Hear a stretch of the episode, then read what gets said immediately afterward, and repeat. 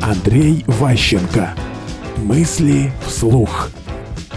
Человек-улыбка. Если вы умеете всех рассмешить, пусть даже тупым анекдотом, пусть вы упали со стула, что смеялись, не важно, что сделали, но если э, коллектив вместе посмеялся, все, доверие возвращено. Улыбка и смех – это главные признаки доверия. Мы не можем смеяться, когда нам больно, когда нас убивают.